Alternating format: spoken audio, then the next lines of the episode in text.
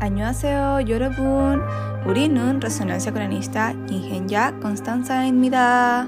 Sean todos bienvenidos, bienvenidas y bienvenidas al sexto capítulo de la sexta temporada de Resonancia Coranista. Me presento, soy Constanza Alarcón. Les recuerdo que hemos estado trabajando con entrevistas a estudiantes del Magíster. El día de hoy vamos a trabajar con Sofía Fajardo, la cual es conductora de la temporada anterior de Resonancia Coranista. Al inicio creo que es importante que hagamos un recuerdo de quién eres. Te quiero invitar a que puedas presentarte, Sofía. Bueno, eh, hola a todas, todas y todes. Mi nombre es Sofía Fajardo, soy actriz y locutora. Eh, hace el año pasado eh, me metí al magíster en estudios coreanos, donde también entré con una beca. ahí tuve la oportunidad de ser asistente de investigación del C Corea y además eh, dirigimos el podcast de Resonancia Coreanista de la quinta temporada con mi compañera en ese momento y este año me adjudiqué la beca Sejong Explora Corea para ir a Corea y hacer un proyecto personal que se convirtió en un podcast. Wow. Súper interesante, ahí vamos a abordar un poco más eh, cada temática que has presentado. Eh, y bueno, quisiera comenzar preguntándote sobre la misma beca que acabas de mencionar, eh, que es Yo Explora Corea. Eh, ¿Nos puedes comentar sobre el proceso de cómo te pudiste adjudicar esta? Mm.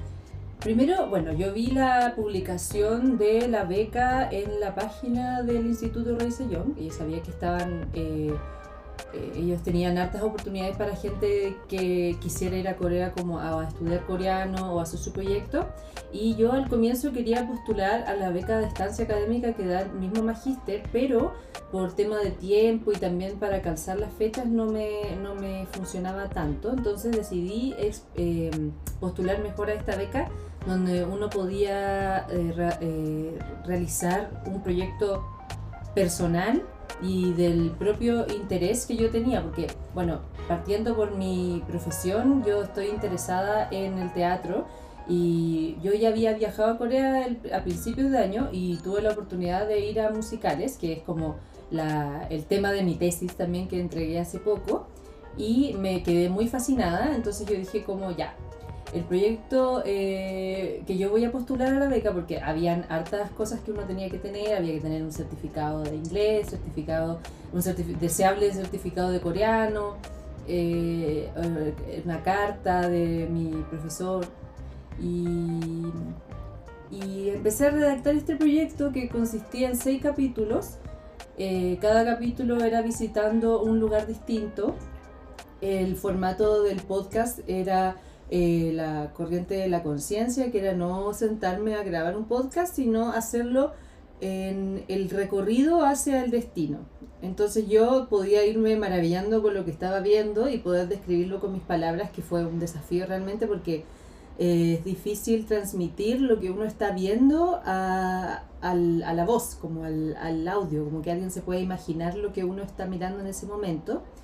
Y eh, ahí salieron los capítulos, bueno, en el, en el proceso de la postulación, esa fue mi idea, que fuese como algo más innovador en el formato del podcast y eh, que fuese en relación a la cultura coreana, específicamente las artes dramáticas.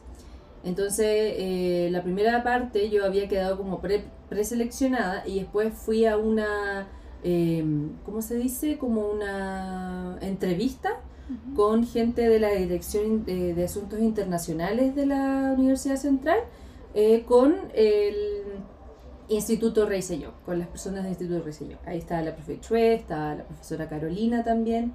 Y ahí eh, me preguntaban cosas como también que tuviesen que ver como con la academia, como qué es lo que esto podía aportar también a esto que era eh, una beca que la ofrecía una institución que estaba dentro de la academia, como de la universidad. Y por mi parte, esa parte era la más difícil porque en general eh, el arte en la universidad siempre ha tenido como mucho eh, contradicciones entre sí porque es, es, difícil meter el arte en la academia, como que a mí siempre me ha costado como em, eh, usar términos formales para referirme al teatro, por ejemplo, para mí siempre es muy informal, para mí como en mi experiencia como artista, Y, y, eso es como un gran desafío que he tenido como para hacer mis proyectos personales, como también tratar de validar mi proyecto a gente que igual le interesa que esto sea como un aporte para la universidad. Bueno, igual creo que es un proyecto interesante, distinto, como bien mencionabas, innovador. Eh, preguntarte, ¿en qué año fue esto? Esto fue este año, el 2023. Este año postulé y fui. ¿Cómo escogiste el tema de la fecha en la cual eh, fuiste a Corea? Mm. ¿La escogiste tú? ¿Fue desde el mismo, la misma beca que te dijo tienes que ir de tal fecha a tal fecha? ¿O cómo fue? Eh, la beca te daba eh, un rango de tiempo que tú podías elegir, pero era entre un mes y dos semanas. Y yo elegí las dos semanas porque yo en ese momento estaba haciendo, bueno, en, yo estaba haciendo una gira de teatro por unas ciudades del litoral de central eh, y no me calzaba para ir un mes. Yo hubiera ido un mes feliz, pero justo me calzó la fecha para ir dos semanas justo, así como la tercera semana de agosto y la última semana de agosto así eh, como fijo. Yo, de hecho, yo terminé la última función y al día siguiente me iba, como fue súper intenso eso. Entonces ahí, claro, tu propuesta de fecha también te la tiene que aprobar el, las personas que te están están evaluando como quiénes se van a adjudicar la beca y todo, pero esto eh, funcionó bien porque igual estaba la opción de que yo me fuese dos semanas y con eso era suficiente, además de que si iba a lugares específicos yo iba a grabar solamente seis capítulos, eh, eh, funcionaba perfecto. Perfecto. Em, ¿Cómo hiciste la organización del viaje? ¿Tenías los lugares, tú lo tenías previamente visto? ¿La beca te dijo dónde tenías que ir o lugares específicos donde ir? Eh, yo esto lo planeé yo, claro que como con previa autorización, así como del plan de estadía, que también para uno para postular también te, te, te, exigían un plan de estadía donde tú explicabas tu proyecto, el objetivo de tu proyecto, eh, el, como el itinerario que uno iba a hacer.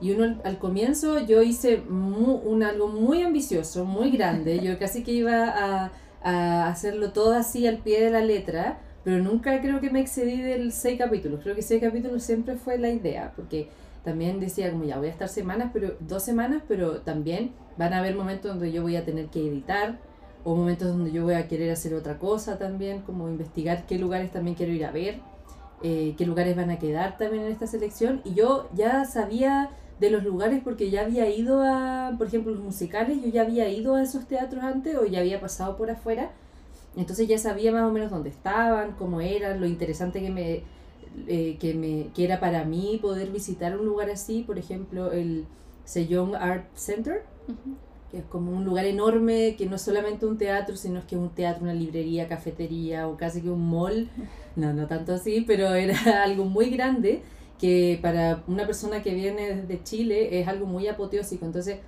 también me iba midiendo como con esas cosas, yo tenía este plan, pero también iba viviendo como el día a día. O sea, yo sabía que tenía que grabar, eh, sabía que tenía que eh, dejar fluir, la, empezar a practicar este nuevo formato, de, de, empezar a hablar sola en la calle, de perder el pudor también de que la gente te observara mientras uno hablara español fuerte, porque yo tenía que hablar fuerte, porque me daba susto de repente que no se escuchara lo que estaba grabando. Igual yo tenía un, eh, mini eh, micrófono condensador en el celular, entonces era muy fácil, además de que no existía el, el riesgo de que te robaran el celular, entonces yo bla, bla, bla, iba hablando y ya perdí el pudor.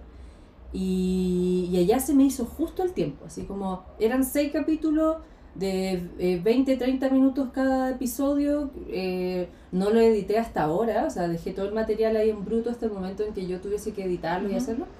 Y ahora me doy cuenta escuchándolo que fue como que era el, tiempo preciso, como, como que ese tiempo era. Entonces, eh, yo creo que lo más difícil fue como después la selección de lugares, así como ya, esto es suficiente porque no voy a alcanzar a ir a tal parte, porque además de que el calor era algo que también me limitaba como en temas de, de como traslado, dije como esto está bajo el sol, voy a tener que irme caminando 30 minutos caminando porque de repente había lugares donde no había tanta locomoción cerca, entonces uno llegaba como caminando, entonces dije, oh, ¿podría aguantar? No, entonces ahí prefería como irme caminando a lugares más cercanos y como con aire acondicionado, comodidad.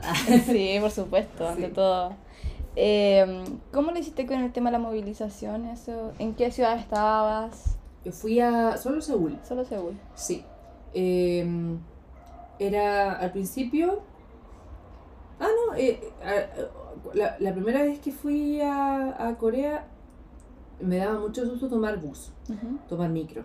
Porque dije, la micro es mucho más de interacción con el chofer, con el, como el permiso, no sé qué, que en el metro. En el metro casi que uno va solo y no nadie te toma atención, nadie te pesca, entonces uno puede estar muy tranquilo porque está, estás como en la tuya. Pero había lugares donde solo llegaban en bus y ahí yo me subía en bus siempre. Y ese era como mi modo, así como si me tenía que tomar dos buses o si tenía que llegar en, en, en metro o cuántas horas iba a estar, como que yo iba calculando ahí. Y yo creo que lo que más me impresionó de eso es que las distancias a veces eran muy largas, pero después yo hacía como un zoom out del mapa y decía, Corea no es tan grande, o sea, no es un país grande, Chile tampoco, pero yo decía, en Corea las distancias como entre punto y punto dentro de Seúl pueden ser de más de dos horas o de dos horas. Como por ejemplo ir de, no sé, eh, un punto exacto, como no sé, de ir desde la torre, eh, esta que está cerca de Myeongdong, Namsan Tower, hasta Gangnam, podría ser una hora veinte fácil en metro. O sea, son hartas las distancias porque yo geográficamente asocio como mi espacio que en Chile es un país muy angosto, entonces todas las distancias son mucho menores para nosotros. Entonces ahí como que tuve que volver a calcular como en mi cabeza, así como, eh, como eh, ya no, no me demoro media hora en llegar a un lugar en metro, sino que me demoro una hora y media. Y siempre era en metro o caminando, caminando poco, porque no es, un, no es una ciudad de como, como con cuadras, es mucha curva, como recovecos y como callecitas chicas, partes donde uno tiene que darse una tremenda vuelta, hay muchas autopistas. Entonces llegar en caminando es súper difícil. De hecho, había punto, de punto a punto eran como tres horas y en bus, y claro, era una hora, una hora veinte, pero era mucho más lograble que ir caminando tres horas. Sí. sí no era tan planificada las calles. No, nada. Casi que construían ahí donde podían. Sí. Quedó como el como debía haber sido antiguamente. Claro. llegaron, colocaron su casa y se fue quedando así. Puede ser. Sí.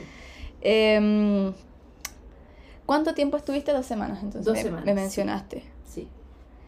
¿Te hubiera gustado quedarte más o preciso? Sí, yo creo que sí, como vivir la, la primavera también como más fresquito, como vivir esas estaciones intermedias que allá se, ve, se viven muy como con todo, como, como que el tema de las estaciones también es como algo muy marcado, se nota mucho cuando viene llegando la primavera porque ves un árbol gigante como de flores y es como, oh ya, qué hermoso me gustaba, sí. ¿Fuiste en pleno verano? ¿O la, ah, el, cruce de verano-invierno? Fui, el, el cruce, eh, fue en pleno verano, como, como terminando el verano, porque una amiga estaba allá, la Silvi, que le mando salud, ah, y que ella estuvo, ella llegó en, ella estuvo agosto completo. Y ella, pero creo que ella llegó en, en julio, creo, estoy segura y ella dijo que era un calor que no se podía respirar. Entonces, ese ella llegó al medio del verano, yo llegué como que terminando el verano. Ya, finalizando. Sí. Entrando otoño. Mm. Sí. Recién dije invierno, por eso quería aclarar otoño. Sí, eh, igual me confundí, que a ver como de la primavera y eso no, pues fue la primera vez que estuve allá, la primavera, sí. Sí. Eh, ¿Me podrías dar como un top 3 lugares donde tendrían que ir sí o sí? Mm. Creo que en función a, lo que tu proyecto, que son como tres lugares em, donde se sea básicamente de musicales o teatro mm. y después tres lugares que son sí o sí imperdonables para ir. Yo creo que dentro como del teatro, el Sejong Art Center es como un lugar turístico, así como que está al lado de la estatua del rey Sejong, que es esta cosa como estatua gigante, donde está también el almirante Jin, no me acuerdo el nombre, pero también está ahí al frente y al lado está este teatro, un centro enorme, y ahí fue a ver el musical que se llama Mozart. Eh, y es un así apoteósico, enorme, gigante.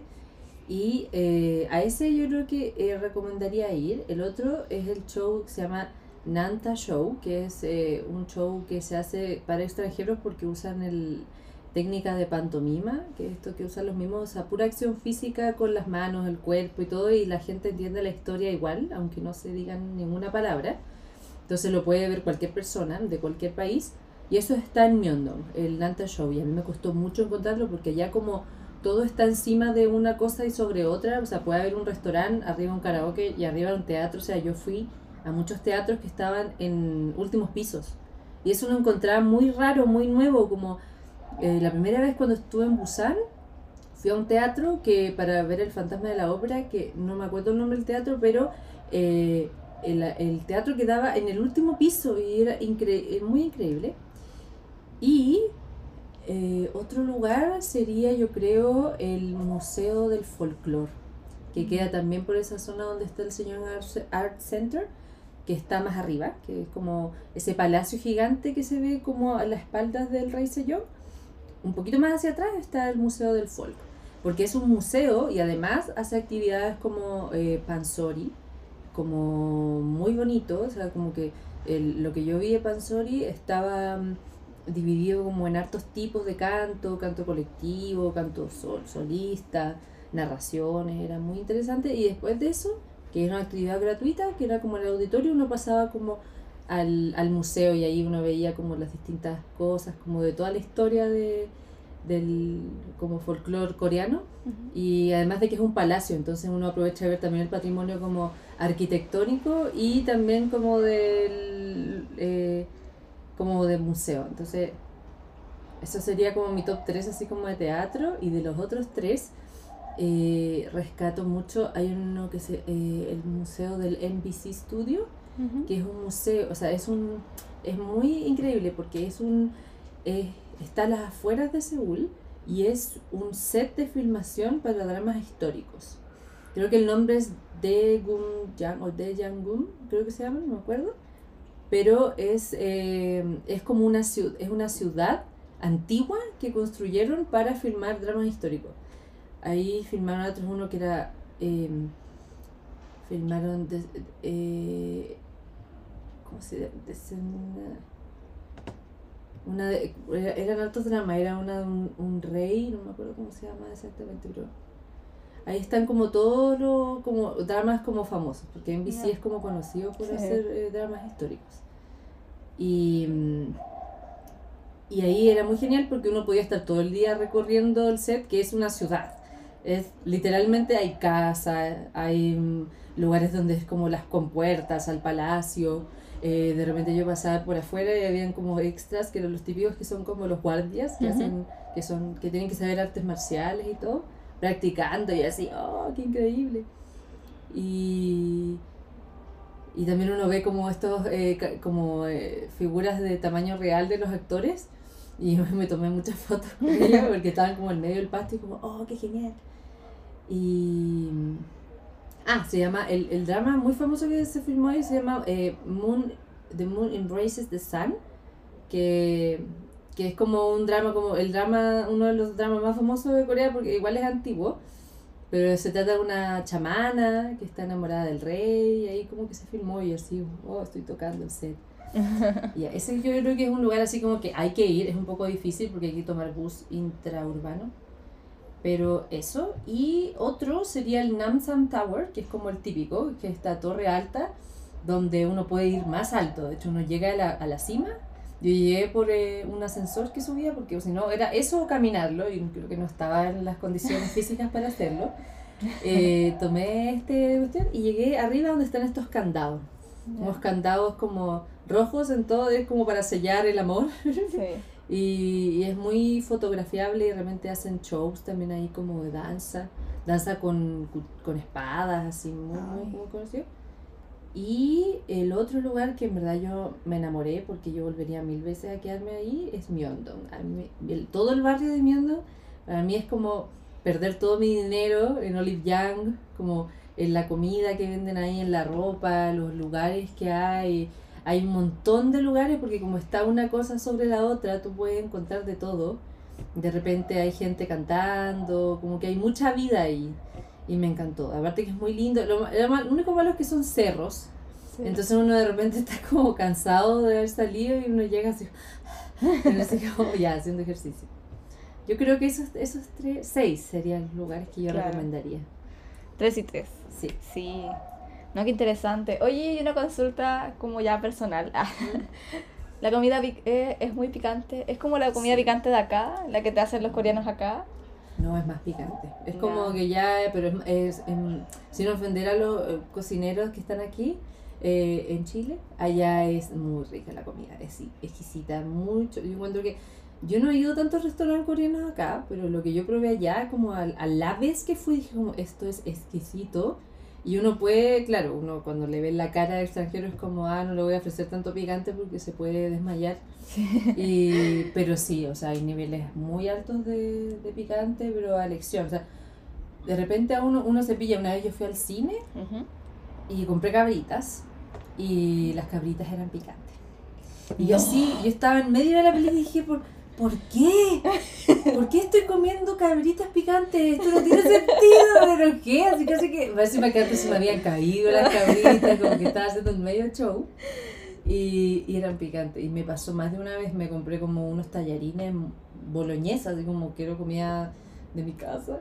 Y, y, abrí y me lo comí y era picante, así, pero a nivel fuego. Y yo empecé a también tratar de, con lo que había aprendido en el de idioma, en el magíster, como ya, reconocer los, la comida picante aquí, como dónde está el, el ají, ya, como si veía en la, en la cuestión como algo que dijera eso o algo rojo, o como si mepta o así como picante, ya no, como que ya tenía que empezar también a meterme en ese sentido con el idioma, porque también me ayudó mucho eso, como entender también el nivel de picante o de qué es lo que voy a comprar o no, eh, sabiendo ciertas palabras en coreano.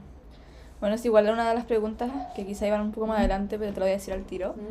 Eh, ¿Cómo fue el tema idiomático allá? O sea, ¿fue una barrera? bueno, en este, en este caso, eh, yo, tú ya tienes algún tipo de conocimiento del coreano, pero ¿es una barrera el ir para allá? Eh, yo creo que en cierta medida es una barrera cuando uno naturalmente no maneja el idioma. Eh, los coreanos también hablan muy rápido, pero siento que la única manera de entenderlo es subirse como al carro de eso, como ya, si te están hablando rápido o si están hablando no de la manera en que te enseñaron, como tan formal o como con todas las palabras, eh, oído nomás, como como que tenerse paciencia también como de, como este es un idioma muy distinto al mío, como puedo no entenderle a la persona que me está hablando, de repente había gente que no te hablaba ni siquiera en inglés o ni siquiera como muecas, sino que te hablaba en coreano. Y un momento en que le compré como unas crocs a una señora y me habló una frase muy larga y yo lo único que hice fue como mirarla muy fijo, como ya, voy a abrir mi cabeza, así como no sé qué, no sé qué y ahí entendí así como algo de que no que en la parte de, del metro daban efectivo. Y yo como, ya, ya. Y ahí fui. Como que en parte en que en verdad tenía que poner como mi cabeza como un super saiyajin, así como muy concentrada para entenderlo porque había harta gente que hablaba muy rápido, pero también en las cosas básicas, así como siéntese acá o su boleto o aquí está o es para allá o dónde está el baño, cosas básicas para comunicarse eso era muy simple, o sea, con los conocimientos que yo terminé en, en clase, era algo que yo podía entender, además de como sé leer lo, lo, los caracteres, era muy fácil para mí, por ejemplo, ubicarme en las calles o saber dónde estaba tal cosa, de pronto leer alguna, alguna cosa que estaba en el metro, si es que estaba aburrida, y además de que eso ayudaba harto como a estudiar, como también como ir repasándolo como en el, en el in situ. Y si la gente que yo conocía allá también, yo también trataba como de hablar en coreano, como eh, lanzarme un poco. Que era muy difícil porque de repente uno igual le da un poco de vergüenza enfrentarse como al nativo, como ojalá hablar bien, pero al final yo creo que las personas entienden que uno está como aprendiendo y uno viene de muy lejos. Sí.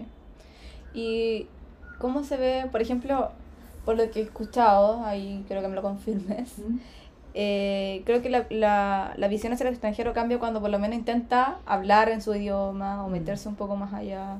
¿Cómo pudiste ver tú la interacción entre las personas y contigo? Mm. Yo creo que igual era un poquito cerrado, pero como que siento que cualquier persona, como siendo coreana o no, responde muy positivamente si es que uno actúa como desde un respeto así como inicial.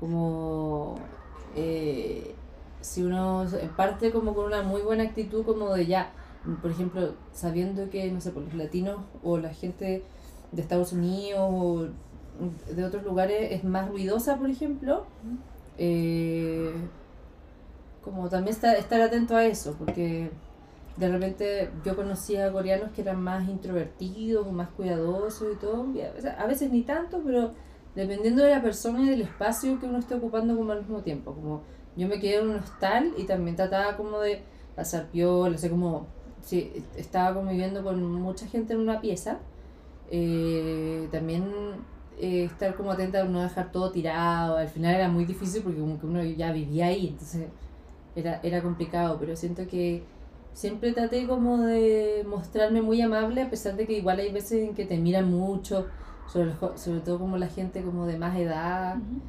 Como que te miran caleta, pero yo digo, es obvio sabiendo que uno es uno se ve diferente, uno habla diferente, dije, esto está bien, dije, como mejor así.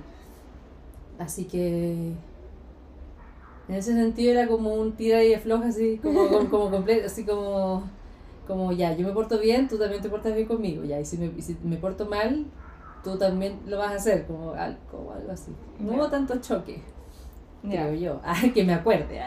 que me acuerde. Sí. Y por ejemplo, eh, como bien mencionabas al principio, con el tema de grabar las, los podcasts a pie, mm. eh, tienes que hablar fuerte. ¿Cómo era el entorno ante ello? Porque igual son como callados. Sí, o sea, sabes que ni tanto porque igual estaba en el medio de, las, de la ciudad.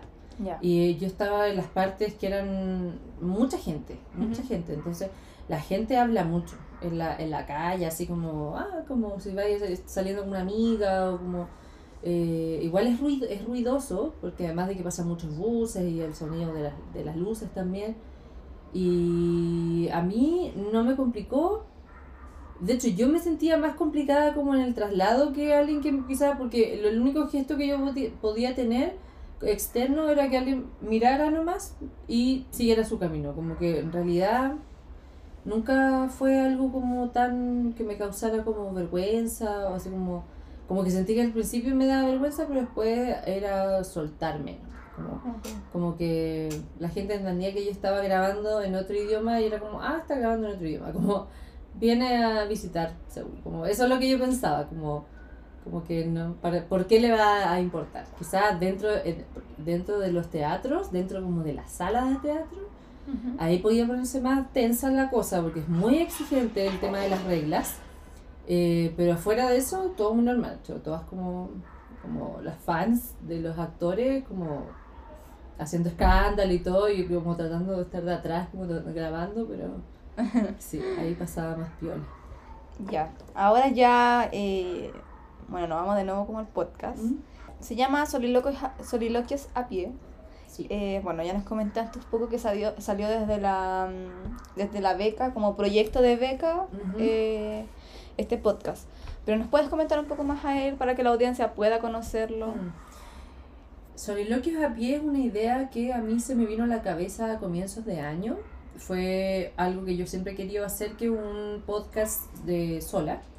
Y se trata de que eh, del lugar de destino, el recorrido hacia el lugar del destino, estando en el lugar del destino y después las impresiones que vienen después. En este caso, yo postulé este proyecto para hacerlo en Seúl. En el futuro serán otras ciudades o en Seúl igual puede ser de nuevo, pero eh, la idea es como eh, en torno a un lugar que yo no conozco, a una experiencia que yo no he vivido. Y eh, en ese camino yo voy grabando, voy contando mis impresiones, contando qué es lo que yo voy a ver, eh, lo que he escuchado sobre el tema y entre medio se van colando la experiencia que estoy viviendo, lo que yo estoy mirando, eh, los acontecimientos que van ocurriendo, si es que se me cruza alguien rápido, si es que pasa una moto, como es muy clásico allá estas motos que se pasan, se pasan muy rápido frente de uno, uno como que queda muy impresionado. Y, y en este caso fue arte dramático. Fue, yo fui a ver musicales, fui a ver teatro, eh, fui a museos, fui a una biblioteca, como lugares de interés variados para poder poner en esta primera temporada que tiene la duración de eh, seis capítulos. Y cada uno tiene media hora, así que los invito también a escucharlos porque es algo muy novedoso que yo disfruté mucho haciendo y que eh, para mí fue muy inspirador también, como algo que es mío y que lo creé bajo el, la, la pasión que yo siento por el teatro y por el podcast también, como por la idea de comunicar y poder poner en palabras todo lo que a mí me sucede cuando tengo experiencias nuevas con mi profesión. Bueno, creo que es un, una idea súper interesante. De verdad es como innovadora Mm. dentro de todo, como habíamos mencionado anteriormente. Lo vuelvo a repetir. Eh, porque creo que nunca la había escuchado. O sea, hacer un podcast igual a pie tiene que ser difícil. Mm. Porque también el, el hablar para, un, para una grabación ya involucra tener que pensar lo que vas a decir, tener que tener todo bien manejado, entonces estar pendiente de lo que vas a decir, del entorno, que no me vaya a pasar nada. Bueno, igual allá se ve otra cosa de que no te van a robar, Mm. o es muy poco probable que pase ello, entonces Mm. ya hay por lo menos hay un peso menos, Sí. no fuera en caso de Chile. Entonces igual siento que es algo que también es arriesgado, Mm. porque no sabes si la grabación va a salir bien. Claro, si es que va a funcionar lo que uno se propuso al comienzo. Eso Sí. también es heavy. Como... Bueno, el primer capítulo comentaste que eh, igual cuesta el poder obtener los boletos de teatro. Entonces, eh, eso igual es una recomendación a, a la audiencia. Si es que están interesados en ir, creo que este primer capítulo también sirve para eso. Mm. Porque hablaste de algunas plataformas que servían. Mm. Eh, igual algo que me gustaría como eh, comentar que quizás es un poco anexo, pero que igual va dentro de lo que habías mencionado, era el cómo uno tiene que tener un root, o no es un root, en Chile es root, pero allá te como, como un número de identificación para poder hacer todo tipo de compras. Mm. Es un bache. Sí, es, eso es lo, es lo más complicado para una persona que es extranjera allá. Por ejemplo, allá nosotros, yo me junté con una amiga que vive allá, que es la Cami, que es de nuestro magíster, que ella se fue a estudiar coreano allá. Ella pasó como un año, casi va a quedarse harto tiempo ahí. Y ella sacó una también una tarjeta y para comprar, porque hay muchos lugares donde no te aceptan eh, comprar con tarjeta de crédito extranjera. Entonces, ella, claro, ella se hizo su, su cuenta y todo, pero es una cuenta que le costó validar por el, porque su nombre era demasiado largo. Entonces no ha podido hacer, no sé cómo habrá resuelto eso, ojalá lo haya hecho. Pero yo, por ejemplo, para ir al teatro, para hacer muchas actividades, yo, eh, eh, conciertos, teatro, muchas actividades como culturales, está la página de Interpark. Y en esa página, estando Corea, ahí uno puede comprar muy fácilmente con una tarjeta extranjera. Yo, gracias la suerte que tuve como de descubrir que se podía, porque si no, no hubiera podido hacerlo, eh, pude comprar desde el comienzo entradas por ahí, eh, con la tarjeta de crédito. Y, pero claro, me daban como el, el, me mandaban un mail de confirmación y yo tenía que ir allá al venue, que sería como el ticket office de allá, eh, para eh, retirar mi entrada. Y claro, tenía una sección que es como, yo llegaba, "Oye, bueno, necesito retirar mi ticket y me mandaban, ah, Interpark, allá. Y ahí tenía que ir al lugar y me daban como un sobrecito con la entrada. Entonces ahí era, se me hizo fácil en ese sentido, pero difícil en, el ton- en, en relación a lo que tuve que gastar en la entrada al teatro porque es carísimo. O sea, era un musical, es carísimo. O sea, Guau. 40 mil pesos eh, mínimo para ir a un musical. El Nanta Show era más, no, de hecho creo que era también muy caro, 20, 30 mil pesos, era súper caro. Yo creo que lo más económico es ir a teatros más como chicos, que son los que están en eh, cerca de Jongno, que es como eh, de Haklo, de Hango, no sé cómo se pronuncia, pero es como el barrio de teatro contemporáneo casi que universitario, donde también se hacen como mini musicales y todo, pero yo creo que es mucho más económico que ir al teatro gigante donde te cobran 40 lucas por entrada y hay millones de butacas, pero yo pienso que, claro, o sea, tienen que recuperar la inversión que han hecho, sobre todo porque los musicales son el formato más caro de todas las artes escénicas. Eh, ahí lo, ahí claro, yo no- nunca tuve que sacar un- como una ese ID o nada porque no me iba a quedar tanto rato, pero si yo me fuera más tiempo, claro, tendría que hacer todo ese trámite gigante y ver también cómo el banco procesa mi nombre, porque con los nombres largos no sé cómo es, me, como que me, me da curiosidad, pero, Mm. Sí, eso era. Bueno, me dejaste una duda impresionante. O sea, el valor es alto, pero eh, ¿cómo es la llegada del teatro, por ejemplo, al público nativo de allá? Se Porque- llena. Ah, ya, perfecto. Lleno completo, lleno completo, porque además de que en los musicales, como son grandes producciones, aprovechan de contratar act- actores famosos y artistas del K-pop. En, Ah. en Mozart eh, estaba Suho de EXO, él era el protagonista, porque como a ellos los entrenan para bailar y cantar, y creo que también tienen clases de actuación, me parece, porque muchos idols Son- actúan, es el casting perfecto, o sea, como hacen de todo y lo lograban, o sea, yo miraba a esta persona y si este es un actor profesional, como que no se diferencia mucho en algún actor de Broadway y todo, pero claro, se dedica más como al, a la música y todo, pero esto ya es como su debut, no sé si es debut, pero eh, actoral como en teatro y lo hace increíble, entonces eso también atrae mucha audiencia y la audiencia efectivamente está dispuesta a pagar esa cantidad de plata por verlo y, y, y se impresionan y aplauden cada canción y es muy espectacular. Eh, y otros actores también que he visto de otros musicales también tienen su público. O sea, y una vez yo fui a ver a mi actor favorito, eh, la primera vez que fui a Corea fui a ver Sweeney Todd. Y me senté para esperar entrar, porque llegué muy temprano, porque estaba muy histérica de entrar primero, porque no sabía dónde era. Y unas niñas se ponen al lado y empiezan a sacar muchas fotos y las ponían en, en la silla. Y era solo como para verlas y veía las fotos. Y era del actor que, que a mí me, me gustaba. Y lo ponían en la mesa y es como que solamente las ordenaban, las ponían como en distinto lugar, como que esto, solo estaban como apreciando el talento de esta persona. Y yo así, oh, este fandom de las personas es muy heavy. Entonces ahí me di cuenta como del tipo de personas con las que estaba lidiando porque el, el momento como el disfrute del concierto o de la obra eh, era muy importante para ellos como yo en una, en una obra hice un pequeño como que canté un poco pero ni siquiera era un canto como no me puse a cantar así ah pero empecé como mm, muy piola te lo juro y la persona al lado me mira así al tiro y me empieza a hacer- me empieza a pegar en el hombro así y yo así y, y ahí caché que era era muy grave como la gente de verdad quiere disfrutar en su totalidad la experiencia de estar viendo a su artista favorito actuando o cantando. Wow. Que igual es bonito eso. Mm. eh, ojalá en algún momento llegue así acá. Mm, Por eso igual el, el valor mm, es algo que lo pagan. Entonces hay una oferta-demanda. Claro, dicen como, vale esto. Como, Exacto. además de que el espacio es enorme, precioso, las sillas son increíbles, o sea, las butacas son increíbles espacios, se ve bien de todos los puntos. Uno no se puede cambiar de puesto, o sea, aunque tú veas ahí una fila entera vacía, no te puedes cambiar de puesto. O sea, como tú- ese es tu asiento. Y si te cambias, va a venir alguien y te va a volver a tu puesto. Como así de exigente era la cuestión. Como tú pagaste por ese asiento, lo siento. Sí, entonces sí. Así que no, es una experiencia increíble. Además de que son tres horas de musical y la gente termina muy cansada, yo creo.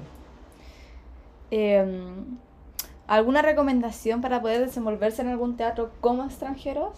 Mm, Yo creo que la primera, eh, bueno, lo raro es que en estos musicales, los más famosos que fui a ver, que era como del MK Company o de Old Company, que son las compañías como más populares de, de Corea del Sur en términos, o sea, en, realización de musicales, eh, lamentablemente ninguno tiene subtítulos.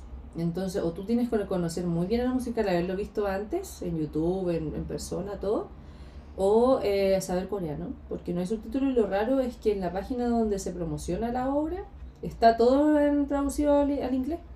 Y de hecho dice en inglés, no, eh, no hay subtítulos en inglés. Entonces como, ya, o aprendo coreano o eh, me aprendo la historia. Y eso fue como lo, lo que más me, me, me dejó como con ganas, como entender como qué decían los lyrics. Y de hecho después los busqué también como para eh, entender después lo que, de qué se trataba como tal parte de la historia. Y, pero yo recomendaría más los espectáculos tradicionales o el Nanto Show como espectáculos para, por ejemplo, poniéndonos en el caso de una persona que no sabe nada de coreano o que sabe muy poco, porque en, en, en, en realidad el, el coreano como eh, del teatro, como de la actuación hablada, eh, es muy difícil de entender. Porque es como querer que una persona que no habla español chileno entienda una obra chilena de teatro. Eso es muy complejo. Porque las obras están llenas de coloquialismos. Entonces no van a hablar como uno habla como el español neutro. ni no vas a ver ni un lugar así. Entonces yo recomendaría ver solamente como los espectáculos tradicionales de danza o pansori que estén subtitulados para que entiendan como completamente el, los asuntos como de lo que están narrando y eh, Nanta Show que es como tiene una premisa muy clara y es muy fácil de entender y hay participación de público eh, además de que bueno hay muchos espectáculos allá. Es como harto para elegir y yo creo que está como enfocado en, en ciertos públicos. Yo creo que los musicales que es como lo que a mí más me gusta no está tan apuntado a gente que viene del extranjero si es que uno no sabe coreano. Entonces, yo siento que uno va como más como para maravillarse con los mecanismos que tienen los musicales, que eso es para mí es como mucho más importante, como la cosa como más visual, que es lo que a mí me gusta. Eh, yo creo que si uno quiere ver eso, hay que ir a estos lugares, como hay que ir a los musicales y hay que verlo aunque uno no entienda, yo creo. Ya. No, bueno, ha sido súper interesante. Eh, bueno, dejaste abierto entonces a seguir con el podcast, mm. con tu podcast. Eh, coméntanos en qué capítulo vas y cuántos faltan por que salgan. Eh, mañana, o sea, bueno, no sé cuándo se va a estrenar este capítulo, pero ya hasta el momento hay arriba tres. Ya. El viernes, mañana es... 15. El viernes 15 en la mañana voy a subir el cuarto. Y creo que el cuarto ya es viendo el musical Rebeca, me parece. Y eh, me quedan, después de, son seis capítulos en total, entonces terminando diciembre ya van a estar todos los capítulos arriba, lo pueden encontrar en Spotify. Eh, son capítulos no tan largos, 30 minutos máximo. Y eso. Todos invitados a escucharlo, eh, sobre lo que es a pie. Eh, y bueno, ya a modo de término, ¿existe algo que no hayamos considerado? que creas que es relevante mencionar? Yo creo que para toda la gente que esté estudiando en el magíster o la gente que le interese la cultura asiática o la cultura coreana, lo que sea, yo creo que abriéndose mucho más a otros espacios, hay que buscarse, eh, atreverse a postular estas cosas, como aprovechar los recursos que te dan las instituciones. Yo, la primera que yo estudié en, en la universidad, yo no aproveché lo que me ofrecían, como eh, todos los recursos que uno tiene ahí para hacer lo que a uno le gusta y todo. Pero yo, yo creo que es porque también, llegado el momento preciso, llegó el magíster, que yo no sabía que existía, pero lo investigué porque yo quería estudiar algo en relación a, a Corea y poder vincularlo con el teatro. Eh, esta, este magíster te ofrece muchas oportunidades para poder salir a conocer Corea y hacer tu propio proyecto, después mantienes ese proyecto y puedes seguir avanzando, como siento que si existe un interés específico en, en Corea, en mi caso es el teatro, en, este, en esta etapa de la vida, eh, hay que aprovechar esas cosas y siento que que eso es lo que hice este año y me dio muy buenos frutos y estoy muy feliz de haber podido concretar ese proyecto que lo había soñado también por, por largo tiempo este, en, en este año. Sí, yo creo que eso es súper importante de mm. mencionar. Eh, en específico, este magíster tiene muchas oportunidades de beca, mm. muchas. O sea, si no postulas, es netamente tú, mm. porque las oportunidades están y, bueno, yo creo que casi todos hemos recibido, aunque sea algo, algún mm. tipo de beca, porque de verdad hay mucho donde donde, donde escoger al final, porque hay becas que quizás no son para lo que uno necesita, pero va a llegar la tuya.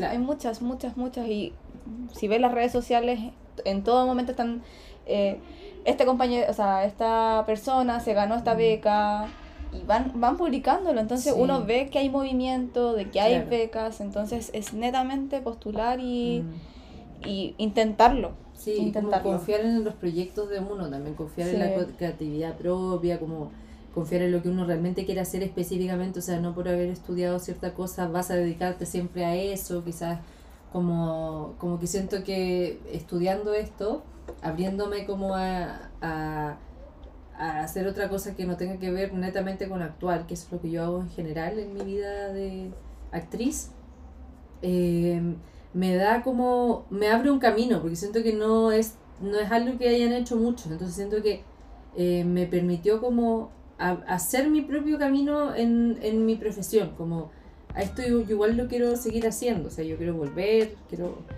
postular como a ciertas cosas, como a becas de que ofrece como el gobierno allá, porque siento que, que es como el perfecto match para mí, es el teatro con irme a vivir a Asia, ya sea Corea o después otro lugar, como que eso. Oportunidades hay. Sí. Tienen que tirarse a la piscina. Sí, hacerlo concentrados, concentrados. Sí. Ya. Y ya finalmente, Sofía, ¿nos podrías dar alguna recomendación, ya sea un libro, musical, drama, película, cualquier cosa, ya sea de lo que hablamos hoy día o algo que de tu interés? Yo voy a recomendar una serie que en verdad es lo primero que se me viene a la mente es la última serie que vi. Se llama The Red Sleeve, la manga roja, que también es un webtoon y que está eh, protagonizada por eh, Junho y una actriz que olvidé el nombre, pero se es como en la época antigua de uh son eh, con un rey y damas de la corte, eunuco, eh, la reina, todo, y que trata como de la la de Red Sleeve, la manga roja, es el color de la manga que tenían como las favoritas del rey. Eh, que antes, bueno, no son las concubinas, sino creo que son las damas de la corte que, era, que tenían una relación como más íntima con el rey. Y es un drama romántico, histórico, actúa muy bien, hay mucha química entre los dos personajes. Y, yo la disfruté mucho, ahora estoy llegando al final, que me tiene el alma en un hilo, ah, porque me encanta como ver como la dignidad de los personajes como antiguos, como esta cosa como del honor que uno es tan difícil como de mantener ahora, pero a veces se entrega nomás al destino. Pero eso, la recomiendo. Creo que no está ni en Netflix, ni uno busca en Google como The Red Sleeve y ahí sale. ¿Tú en qué plataforma la estás viendo? En una que se llama GoTV, que solamente es para Android, así como tablet o celular, porque me parece que en el computador uno no, la, no la encuentra, pero de todas maneras debe estar como en Doramas Flix, como todas estas páginas como comillas ilegales. Viki también de, de dramas. Ya, genial. Ahí vamos a buscarla porque me interesó con esa eh, mini reseña. Eh, y bueno, quiero agradecer a Sofía por la disposición, por poder estar dentro de este capítulo y poder darnos a conocer su experiencia en Corea, que ha sido muy gratificante. Recordamos que todo el contenido referido al podcast Resonancia Coreanista será publicado en Instagram del Centro de Estudios Comparados de Corea, el cual es arroba centro-corea y en Facebook estamos como Estudios Coreanos UC. Chao. 여러분 안녕히 계세요. 너 만나요.